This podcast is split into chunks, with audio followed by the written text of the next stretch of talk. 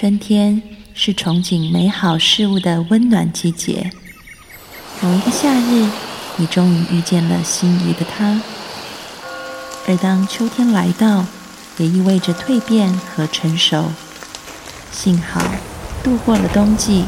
你变得更加坚强、安定。欢迎收听《心安理得》，我是安安老师。从今天开始，我会陪你走过春夏秋冬。二零一七，让我们做一个刚柔并济的女人。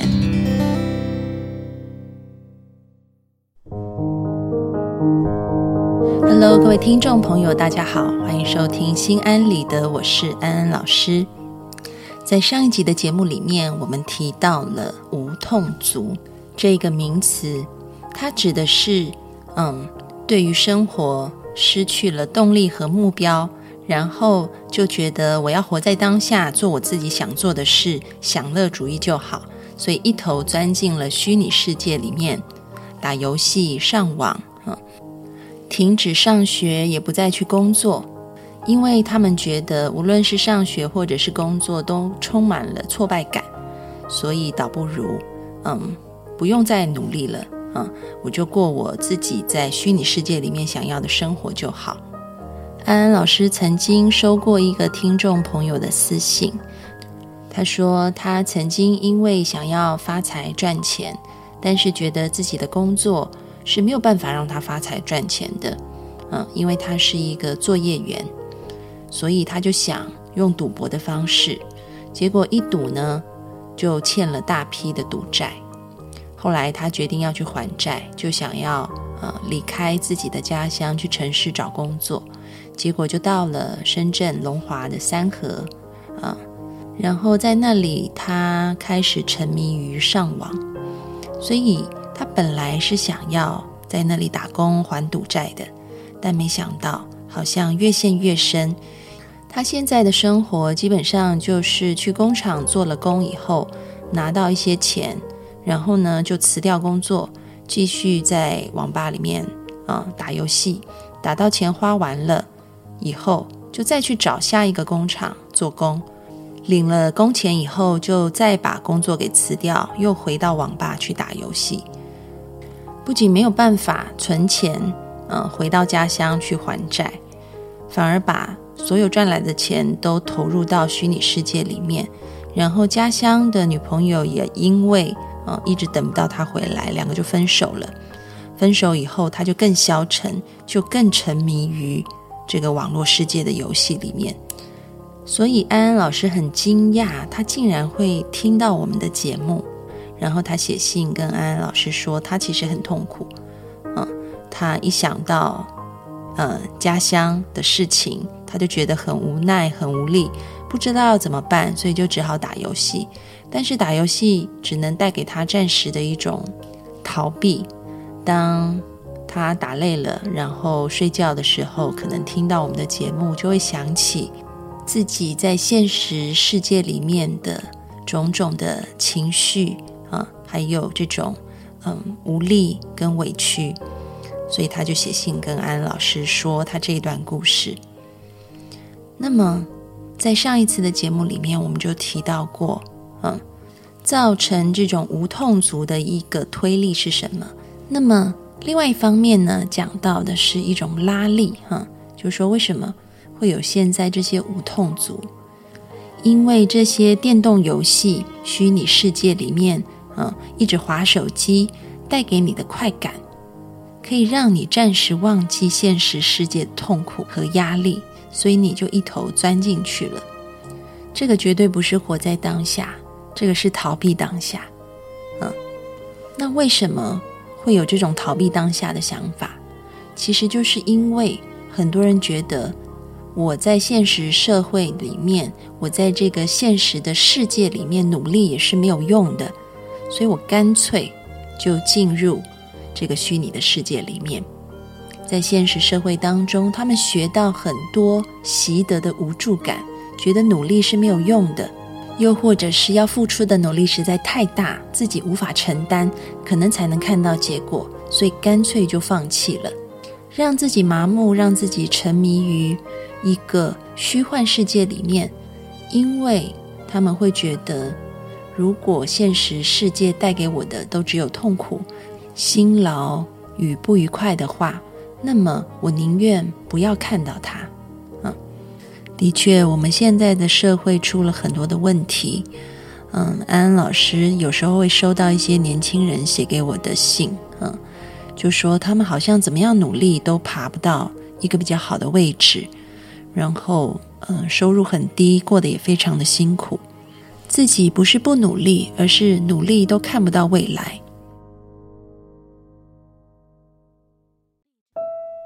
当我收到这样子的信的时候，安安老师深深的感觉到，这个社会的确。存在很多的问题，很多人为了一己的私利，然后去压迫别人，所以造成了很大的贫富差距，然后还有这个地球也遭受到很多的污染。那么，这个社会的确欠很多人一个道歉，但是同时，我们也可以想想，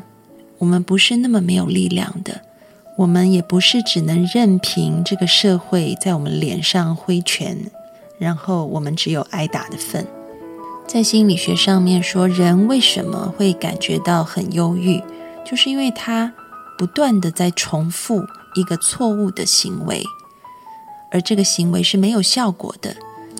就像很多人会觉得妈妈很啰嗦，嗯，老师叫我们要去念书，那你也会发现，其实妈妈也很无力。为什么呢？因为她讲一遍你不去，她讲两遍、讲三遍、讲四遍、讲五遍，你都没有反应，嗯，所以她就只好越来越啰嗦。这个其实就是一个错误的行为，因为她没有办法导致她想要的结果，所以她会想不断的重复再重复，然后呢，自己就觉得很无助、很失落。觉得孩子都很不听话，然后就越变越啰嗦，跟孩子的关系也越来越不好。但其实真的要去做的是改变一个沟通的方式，不是用命令式的，也不是好像很着急的，嗯，认为孩子没有做好的方式，而是用一种鼓励的方式去跟孩子沟通。甚至是如果这个母亲在更加的多一些智慧，她可能觉得孩子不一定要读书。我可以看到他其他方面的优点，然后去鼓励他。所以你可以看到，我们人常常陷入一种无助感，是因为我们在重复一个没有效果的行为。所以，如果你是无痛族的话，你可能要想一想，是不是我有这种无助感，是因为我努力的方式有问题。然后我还一直重复的这样有问题的方式，导致于后来我干脆放弃。就像安安老师收到这个听众朋友的来信，他说他非常的努力，一直去打工，但是总是薪水很低。这就代表，也许你努力的一个方式有一些问题，必须要修正。这个问题可能是因为自己的能力、技术一直没有提升。嗯，所以重复的在做一些很低阶的工作，非常辛苦，但是薪水却很低。又或者是可能因为你生活在一个竞争压力非常大的大都市里面，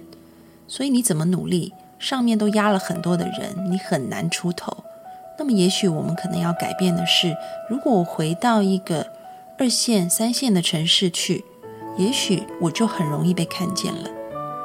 因此，我们要去考量。我们努力的方式是不是有修正的必要，而不是用一种钻到虚拟世界里面去逃避当下的方式去寻求暂时的快乐？因为这种暂时性的快乐，其实带给你的是更大的伤害。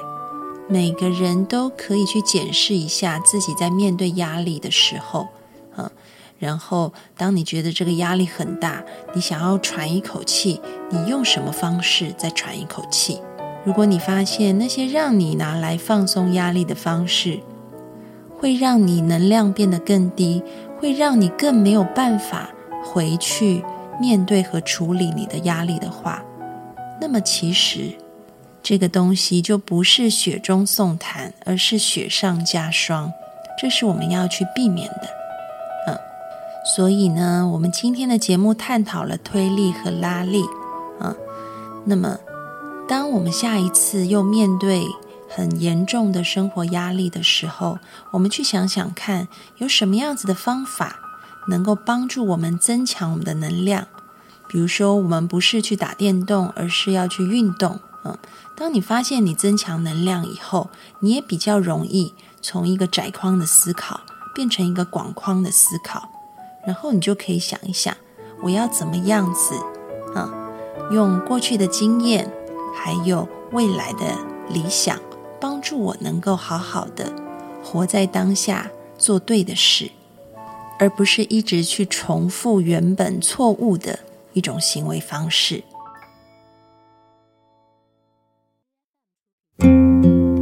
当你可以修正自己、改正自己变得越来越好的时候，你甚至可以到达另外一个境界，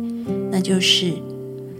去改变这个社会，让这个社会可以变得更好。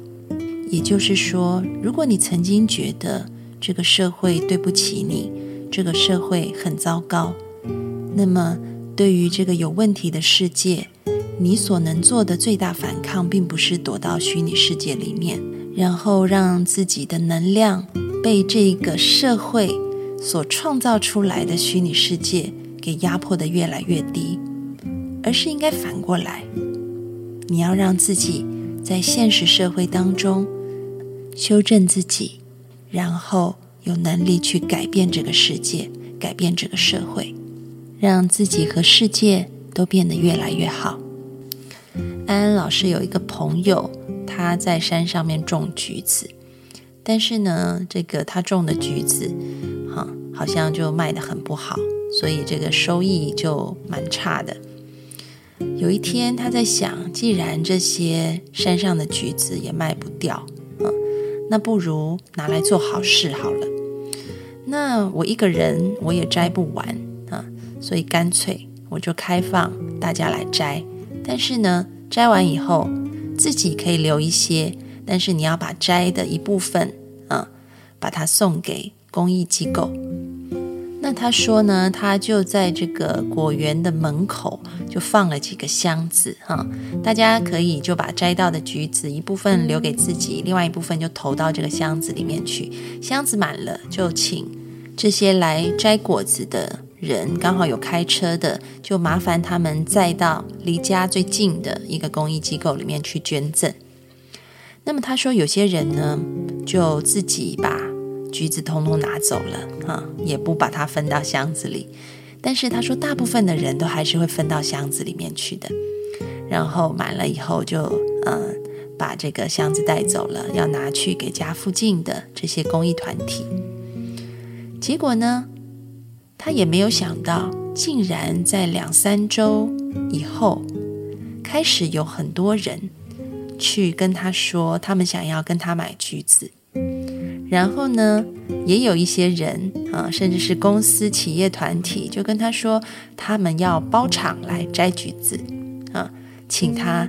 呃，告诉他们一个人头多少钱，要收门票的。然后呢，最近他跟我说，生意很好啊，这个周末常常每天都是满满的。那么我就跟我的朋友说，你真的很有智慧。啊，你愿意在你呃资源很匮乏的时候，啊，就像可能很多听众朋友听了我们这集的节目会说，安安老师，我自己什么都没有，我要怎么样去改变社会？但是你看看我这个朋友，他在他生意最差的时候，他想了，好吧，那我反而我愿意给出一点东西，嗯，他的这个橘子园也不是很大，嗯。就嗯，橘子也不是很多，但是他也愿意贡献出来，然后反而是大家拿了这些橘子以后，然后还去捐赠做公益的时候，这些捐赠者啊，自然而然心里会有一种很感动的心，啊，然后这种感动也会让这些捐赠者想要去帮他拉生意啊，所以我说，我的朋友他真的是误打误撞的成就了非常美丽的事情。他帮助人们有机会能够去奉献啊，在这个奉献当中，人的慈悲心被提起来，就会转而去帮助原本的我这个朋友啊。所以安安老师要说，每个人无论你是大是小，你都有机会，你也都有能力可以改变自己，改变社会。祝福大家，我们下次见喽，拜拜。